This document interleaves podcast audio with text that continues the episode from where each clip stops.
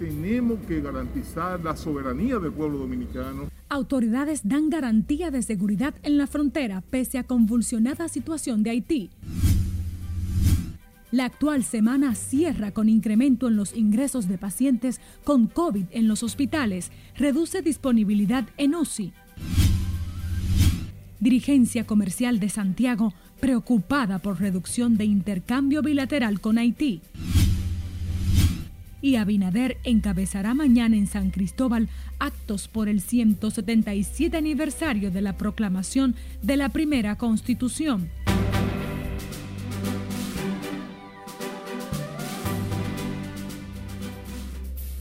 Momento de actualizarnos más. Inicia Noticias RNN, primera emisión. María Cristina Rodríguez les informa. Un honor.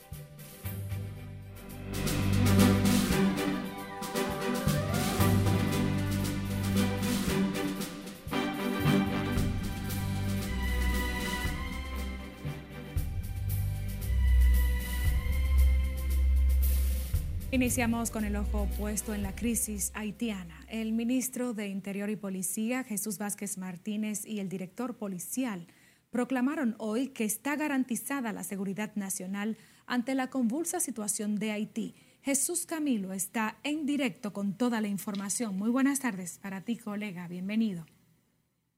Muchas gracias, buenas tardes. Ante el estado de anarquía que vive la República Haitiana, las autoridades dominicanas garantizan la integridad del territorio dominicano. Nosotros tenemos que garantizar la soberanía del pueblo dominicano. Jesús Vázquez Martínez justificó las medidas adoptadas por el Consejo Nacional de Migración para preservar la integridad de los ciudadanos dominicanos. El compromiso de nosotros como Estado, como nación, es con los ciudadanos dominicanos y con los ciudadanos que viven de manera regular y legal en la República Dominicana. Ante la amenaza que representa para el territorio dominicano la inestabilidad social en Haití, controlado por bandas criminales, anticipó que reforzarán los controles migratorios. Tomando las medidas pertinentes para que eh, podamos tener el control del territorio en lo que tiene que ver con los ciudadanos extranjeros que viven en la República Dominicana de manera irregular y que durante años no se ha tenido control del territorio de esos ciudadanos. El director de la Policía Nacional manifestó que esa institución está preparada para apoyar a las Fuerzas Armadas en la protección de la frontera en caso de ser necesario. Mira, nosotros trabajamos para la sociedad como policía y vamos a seguir trabajando para cuidar la sociedad. O sea que ese es el gran honor que yo siento al decir que yo soy un servidor público, ya que la policía no es de la policía, la policía es de la sociedad, de los hombres. En otro orden, el director policial informó que son investigados al menos 15 agentes miembros de la institución vinculados al crimen organizado. Eso es verdad y, lo estamos eh, suspendiendo y se inició un proceso de investigación.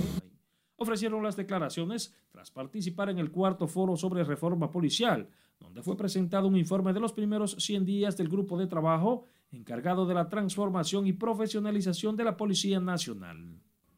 Garantizaron además que adoptarán las medidas que sean necesarias para reforzar la seguridad en la zona fronteriza en medio de la tensa situación haitiana.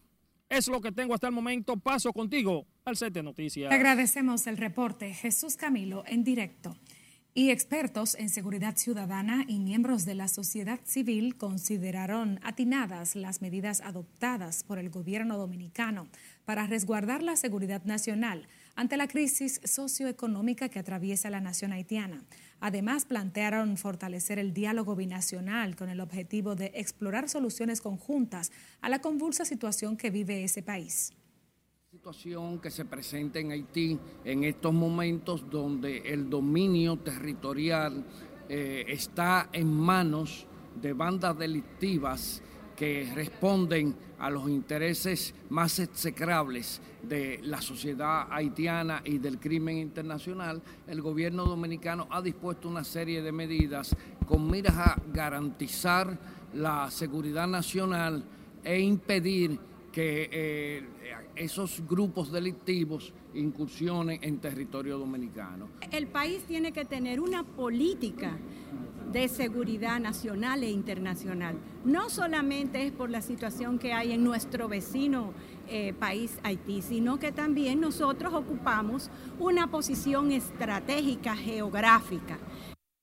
Daniel Pou y Rosalía Sosa admiten que la violencia desatada por bandas criminales en Haití constituye una amenaza para República Dominicana. Defienden las acciones tomadas por el gobierno dominicano para impedir que esas bandas armadas penetren al territorio nacional. Por cierto, el caos que vive el vecino país de Haití mantiene atentos a los haitianos residentes en el territorio dominicano, que ven con pena y preocupación el clima de inseguridad y el incremento de los niveles de pobreza. Scarlett Guichardo está en directo desde la Embajada de Haití en Santo Domingo. Adelante con tu reporte. Buenas tardes. Gracias, buenas tardes. La comunidad haitiana en la República Dominicana ve con preocupación los acontecimientos que se registran en su país y estos además respaldan que el mismo sea auxiliado por la comunidad internacional. En Haití ahora mismo, eh, la situación que está sucediendo en Haití ahora necesitan una ayuda fuertemente ya por vía internacional. Inmersos en sus faenas cotidianas, estos ciudadanos haitianos no dejan de pensar en la grave crisis que afecta a su país. Ya está pasando una crisis muy horrible ahora mismo en Haití. La delincuencia en Haití ya, para mí yo creo que ya van a coger el país ya. El poder ya tiene la, la delincuencia, la delincuencia en Haití. En ese asunto ahí hay que tomar lo más posible que pueda, hay que tomar, o la organización internacional que haga lo que va a hacer, entonces ya el país ya no tenemos país, por lo menos, a lo que yo creo. Algunos mantienen contacto permanente con sus parientes. Temen un estallido si las autoridades no buscan vías de entendimiento para estabilizar a Haití.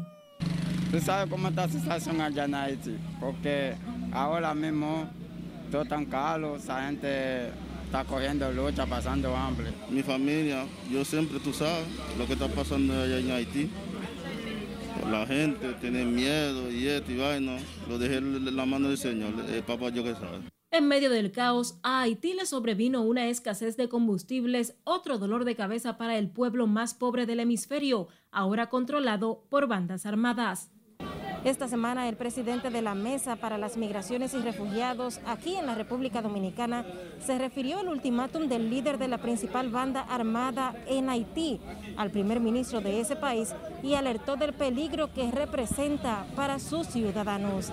Esta es la información que tengo de momento. Ahora paso contigo al centro de noticias. Gracias, Scarlett Guichardo. Y pese a la inestabilidad política y al clima de violencia en Haití, el consulado dominicano en la ciudad de Juana Méndez labora con normalidad y ofrece todos los servicios a decenas de ciudadanos dominicanos y de ese país que acuden cada día a esta oficina.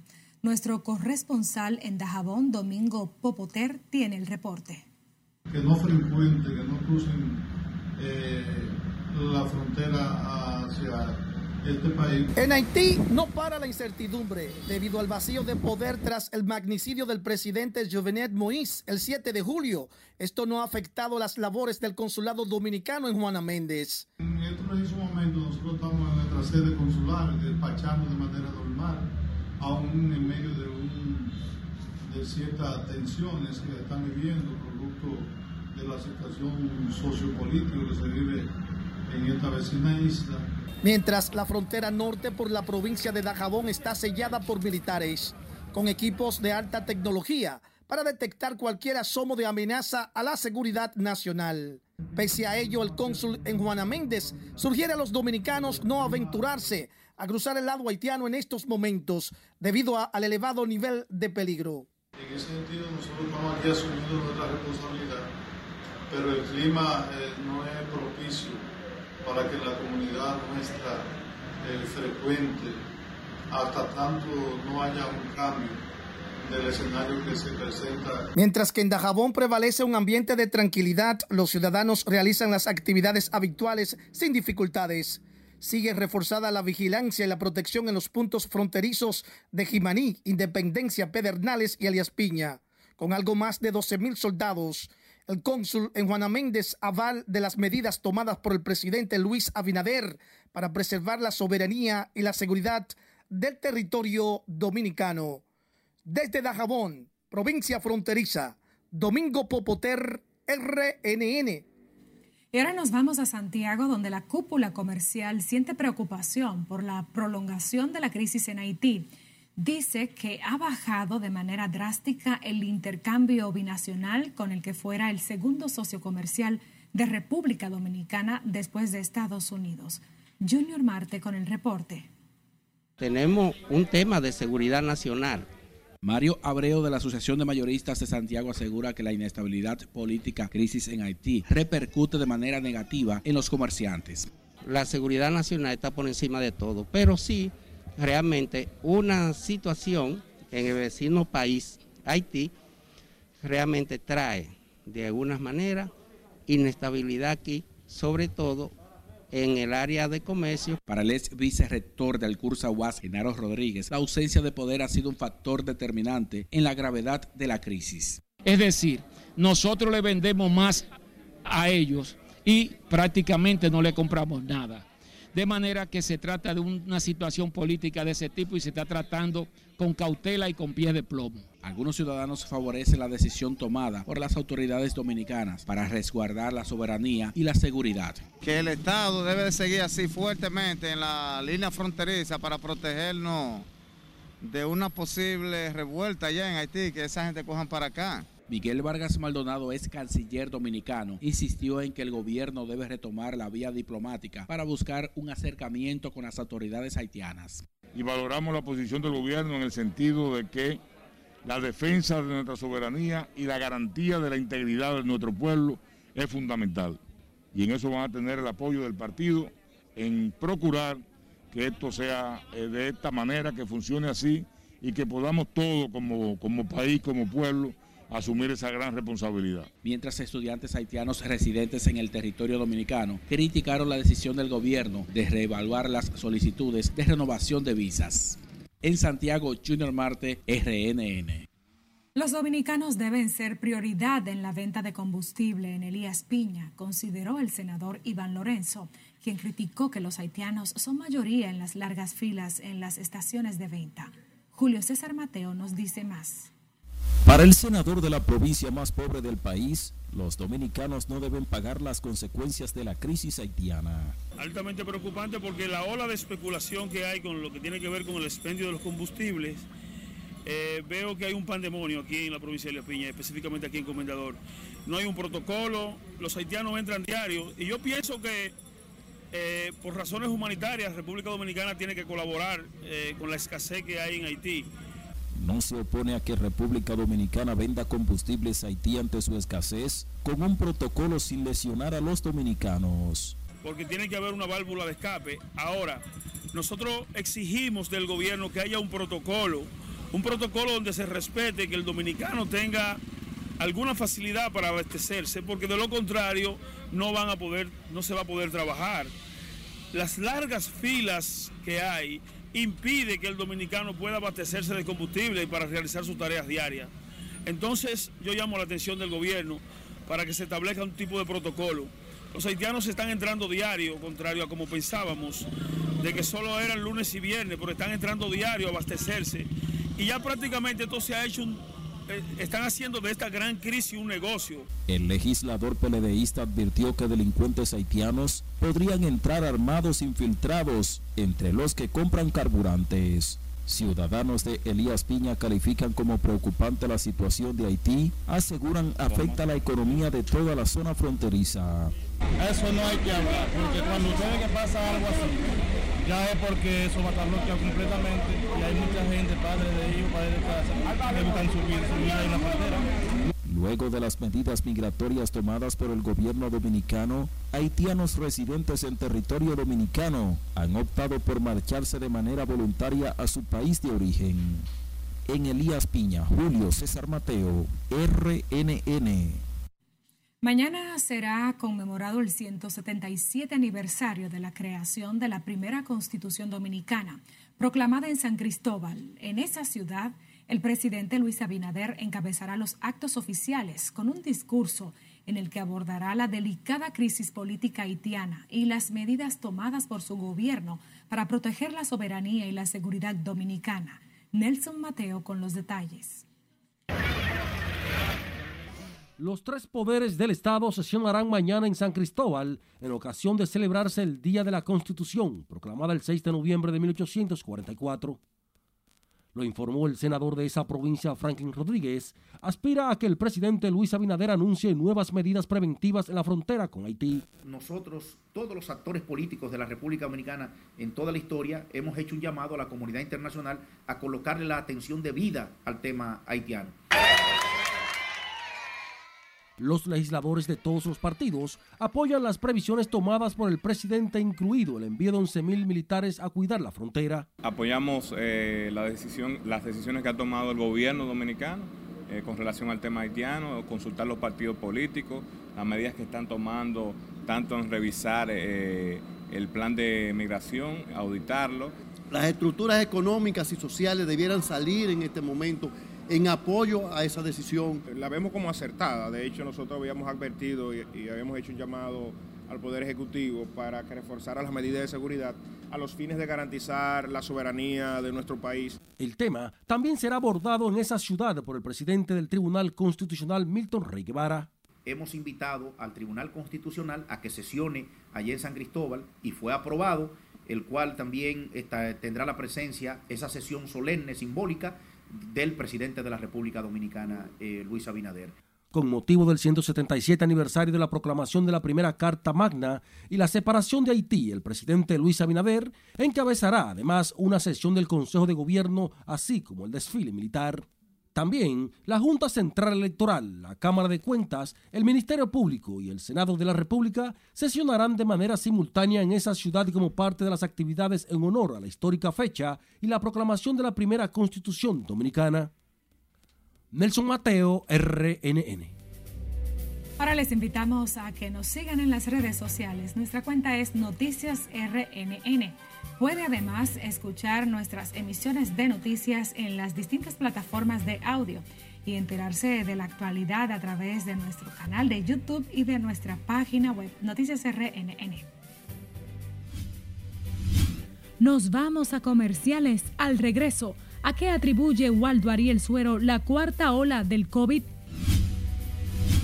Y prometen para próxima semana informe final del Código Penal. Más al retornar.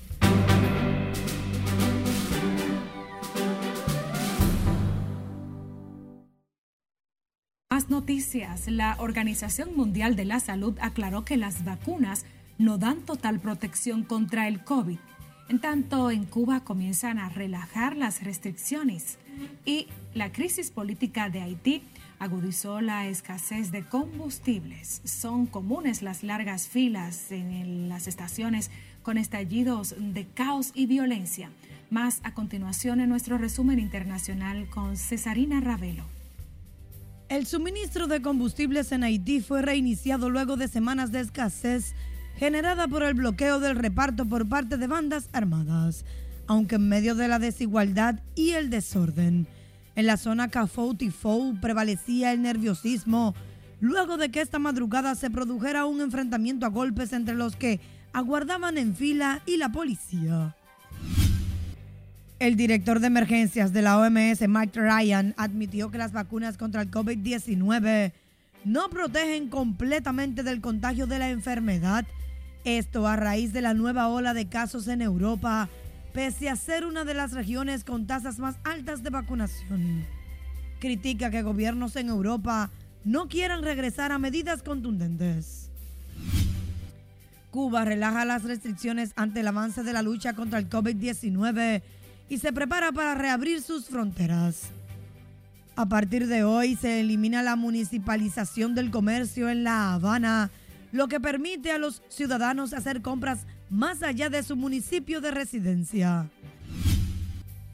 Otro país que flexibilizará sus medidas impuestas por el COVID es Japón. A partir del lunes 8 relajará sus restricciones fronterizas para reanudar los viajes de negocios y permitir la entrada de estudiantes y participantes de su programa gubernamental de formación laboral, unas medidas impuestas desde el estallido de la pandemia que había mantenido las fronteras cerradas al exterior.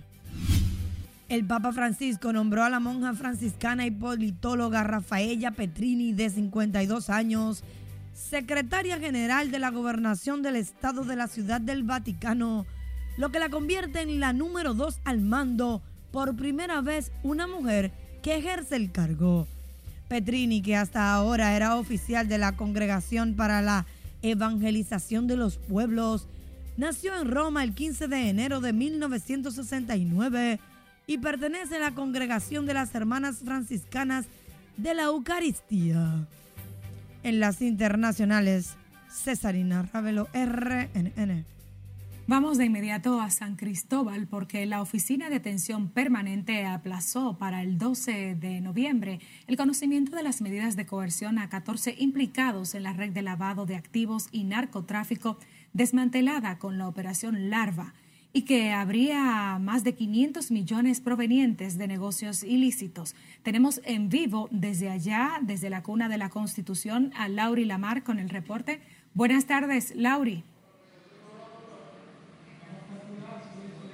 Muchísimas gracias, María Cristina. Así es, un nuevo implicado fue agregado a este proceso, razón por la que abogados de la defensa solicitaron el aplazamiento. Se trata de Domingo Alberto Ventura, un supuesto pescador que fue detenido cuando se trasladaba desde aquí, desde San Cristóbal a la capital, y que según sus parientes había recibido 58 mil dólares provenientes desde Colombia por su trabajo de pesca. En ese sentido, eh, aunque la fiscal interina de antilavados de aquí de San Cristóbal adelantó que la acusación contra este pescador será conocida en la audiencia de la medida de coerción. Escuchemos. Le reiteramos que no vamos a poder, la medida no se ha conocido y hay que respetar el derecho de defensa de ese imputado no presunción de inocencia. ante el tribunal, ante los jueces?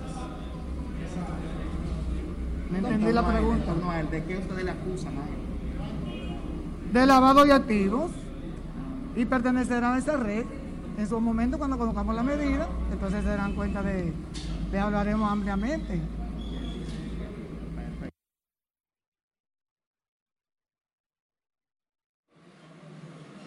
Previo a esta eh, audiencia, pues abogados eh, de dos de los imputados eh, aseguraron que el Ministerio Público no cuenta con las pruebas eh, que impliquen responsabilidad penal contra sus defendidos, por lo que esperan que pues sean declarados en libertad pura y simple. Escuchemos.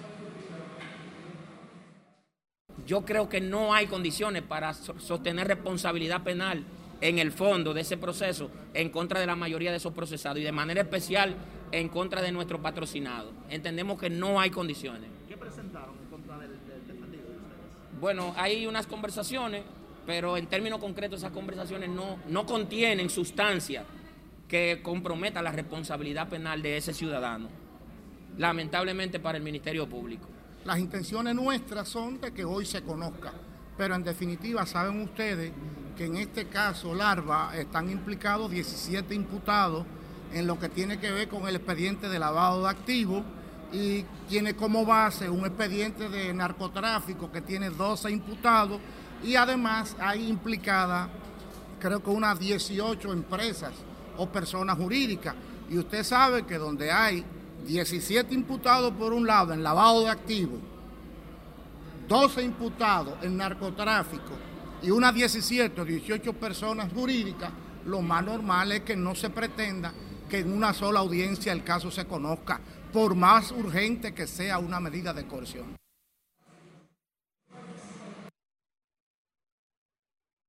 Público está pidiendo 18 meses de prisión preventiva contra los imputados y que se declare complejo el proceso.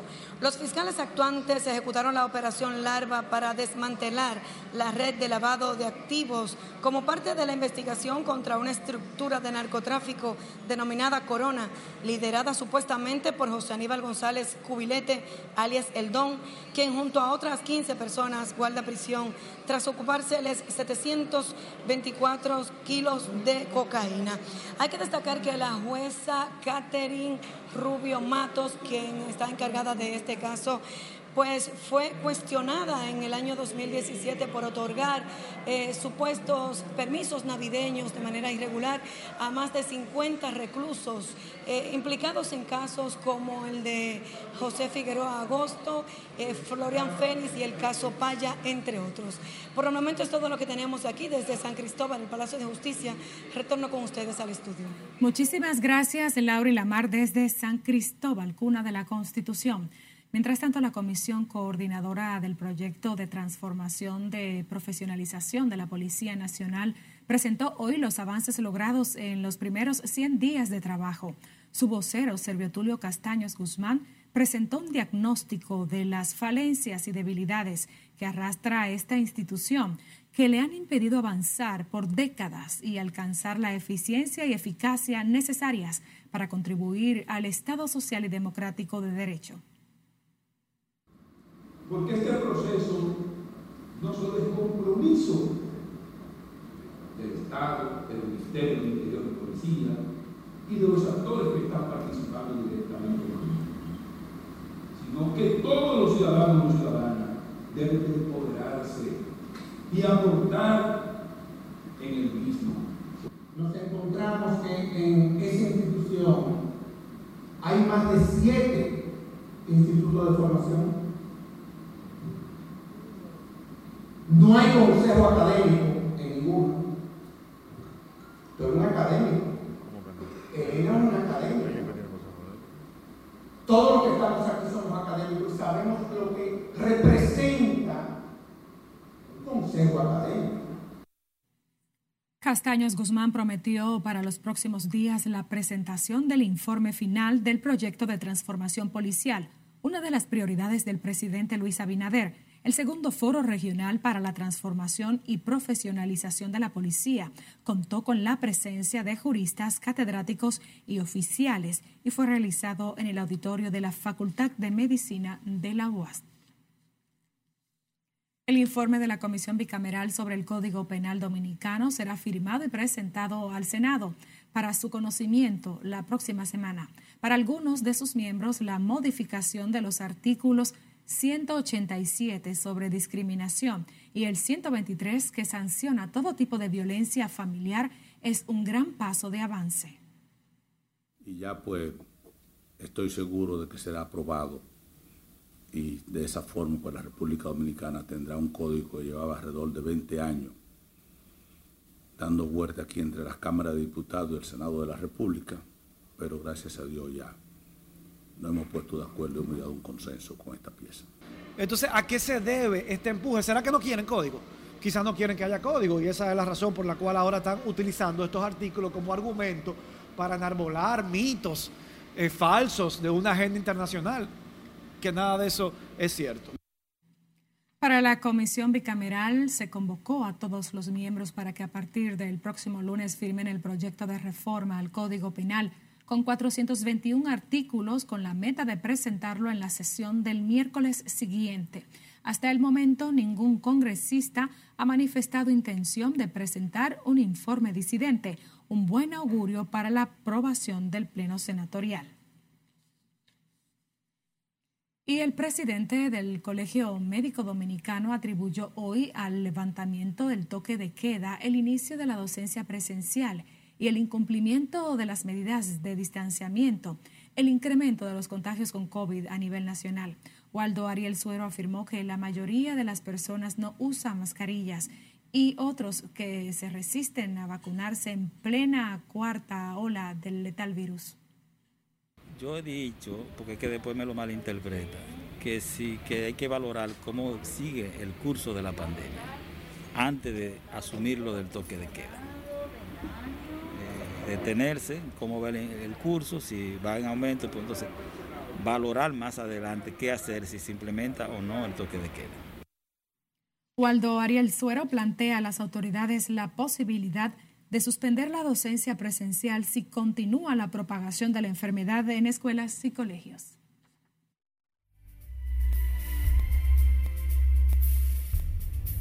Saludos buenas, iniciamos la entrega deportiva felicitando a los Metros de Nueva York porque graduaron a 56 prospectos en su academia de Boca Chica en República Dominicana.